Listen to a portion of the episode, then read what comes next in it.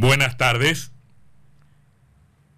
Están sucediendo cosas en el mundo, sucesos que a veces nuestra mirada aldeana pierde de vista, deja de lado. En estas últimas semanas se han desatado, por ejemplo, enormes protestas en Israel. El gobierno derechista del premier Benjamín Netanyahu enfrenta la movilización de miles y miles de personas en las calles que resisten su proyectada reforma judicial. El Poder Ejecutivo intenta avanzar con algo que ha dado en llamar reforma judicial. Y la situación es tan grave por los enfrentamientos que ha desatado que muchos analistas, pero que también muchos protagonistas de la vida política de Israel, temen una guerra civil. El propio Netanyahu dijo hace horas nada más, debemos evitar la guerra civil. Los sindicatos están decidiendo si van o no a una huelga general que paralizaría al país. Y se teme incluso la paralización total de la economía israelí.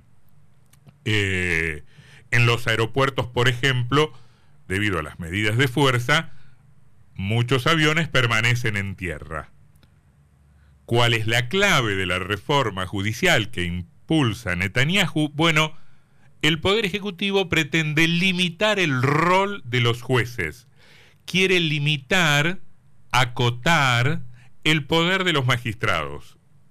Y pretende también, muy concretamente, disminuir el rol, la gravitación, la influencia de la Corte Suprema de Justicia del país. Dice el oficialismo que la Corte Suprema está politizada. El conflicto es seguido por la prensa internacional que opina, o parte de ella está opinando, que lo que pretende el primer ministro no tiene nada que ver con el bienestar del pueblo o con la salud de las instituciones. Lo único que pretende Netanyahu, dicen observadores occidentales, es evitar eh, terminar en prisión. Lo que no quiere el primer ministro es ir preso en virtud de los cargos de corrupción que pesan sobre él.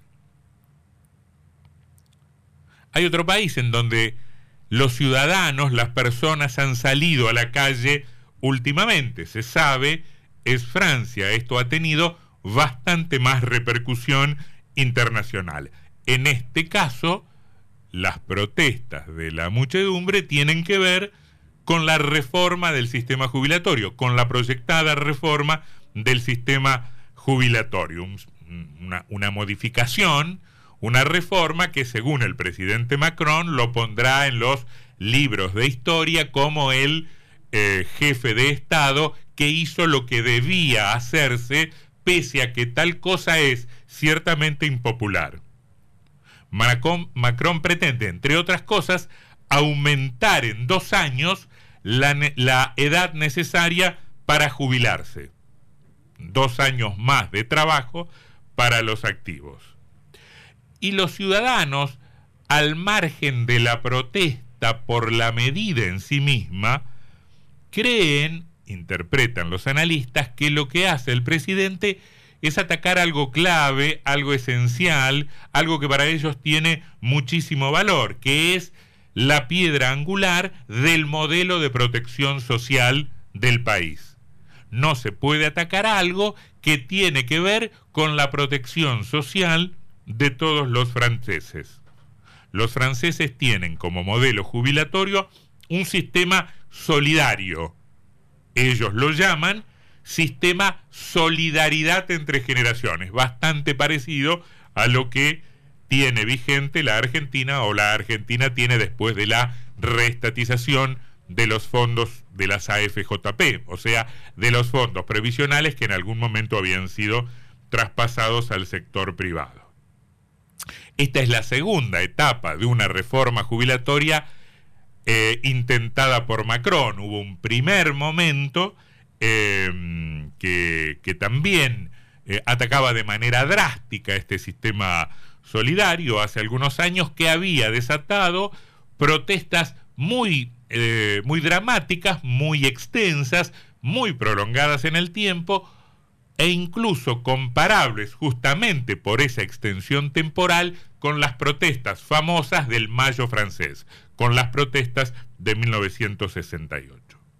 Hoy todos los sindicatos de Francia, incluidos los sindicatos denominados de centro o los más moderados, em, eh, están en la calle.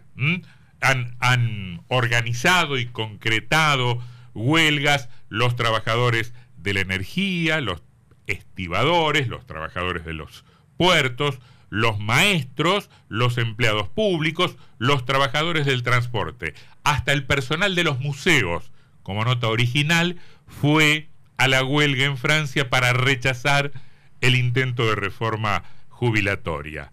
Eso se vio muy claramente en las calles. Más de 7.000 toneladas de basura, de residuos, se acumularon en las calles del país debido a las protestas de los trabajadores, digamos, municipales. Otro país europeo estuvo ayer paralizado, Alemania. La poderosa Alemania estuvo ayer paralizada. Hubo un gran paro, una gran huelga del sector transporte. Se la llamó la mega huelga. Ayer hubo una mega huelga en Alemania. ¿Qué estaban pidiendo los trabajadores hermanos? Bueno, pedían incrementos salariales que permitieran la recuperación de sus ingresos muy fuertemente afectados por la inflación. La inflación ha deteriorado en los últimos meses de manera muy significativa la inflación en Alemania. Pararon en los hospitales, pararon en el correo, los docentes están parando en las escuelas. Hace un año que los precios se dispararon en Alemania, se dispararon como se pueden disparar en Alemania, no como se disparan en, en, la Argentina. El valor de los productos no para de crecer en determinada proporción desde hace un año. Ayer fueron a la huelga unos 30.000, 30.000 trabajadores ferroviarios que pararon las líneas más importantes, las líneas de larga distancia, las largas distancias en Europa no son las largas distancias nuestras, pero también pararon las líneas regionales y se suspendieron los vuelos aerocomerciales, una mega huelga en el sector del transporte. Un experto, un académico, un analista alemán dijo que en los últimos días, en las últimas semanas, había habido en Alemania tantas huelgas como huelgas había habido en los últimos años. Una Em, radiografía de la situación social y de, la y de la efervescencia social que se ha desatado en Alemania, bastante justificada si uno mira la curva de los salarios alemanes, que no paraban de crecer desde hace 10 o 12 años, ese crecimiento en términos reales se vio frenado por la pandemia y se vio frenado nuevamente el año pasado cuando crecieron por debajo de la inflación. Los incrementos salariales en Alemania durante el, mes durante el año pasado estuvieron tres o cuatro puntos por debajo de la inflación. A un nivel tal que los trabajadores del, del correo alemán amenazaron en algún momento con una huelga por tiempo indeterminado. Estas cosas pasan hoy en el mundo, en un mundo que presenta diversidad de problemas, una enorme extensión de conflictos y ciertas similitudes, determinadas semejanzas, algunos parecidos. Pero también y muy claramente diferencias en los países y en las reacciones, en la capacidad de reacción y en los costos que deben pagar los gobiernos por las acciones que emprenden. Uno puede trazar una comparación posible tan solo aferrado a las noticias de las últimas 24 o 48 horas. Porque la Argentina tiene, en efecto, como tiene Israel hoy, un poder ejecutivo que está avanzando sobre la justicia. Y se sospecha en la Argentina, como en Israel, que la intención de los gobernantes es evitar el castigo para sus corruptos, que los gobernantes hacen lo que hacen con el Poder Judicial para evitar el castigo de sus personajes corruptos. O que la Argentina tiene hoy, como Francia tiene hoy, políticas previsionales que avanzan sobre los derechos de los jubilados o sobre el poder adquisitivo de los jubilados, de los jubilados de hoy y también de los jubilados de mañana.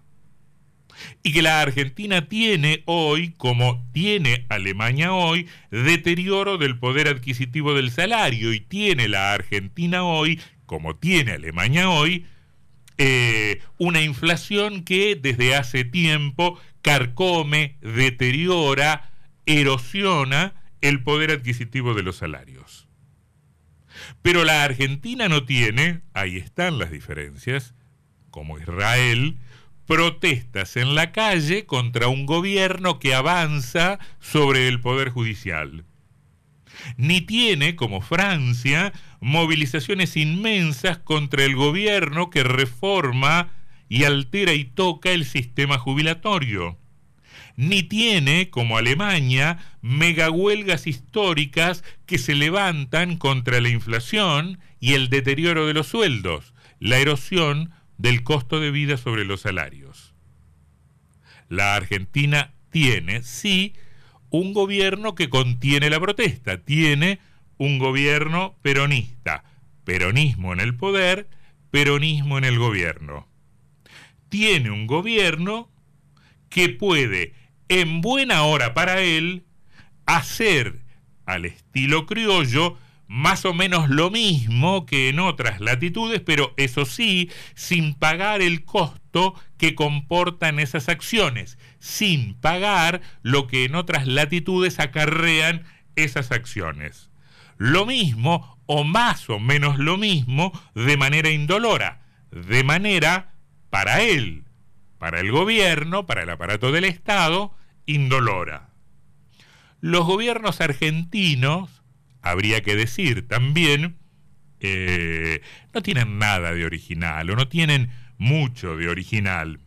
Como nada de original o muy poco de original tienen los dramas colectivos de la patria.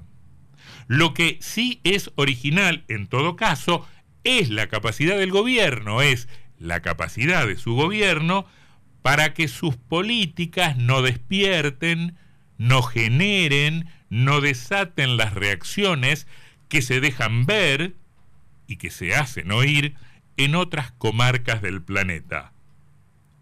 Cada quien decide si semejante originalidad es para celebrar o para lamentar.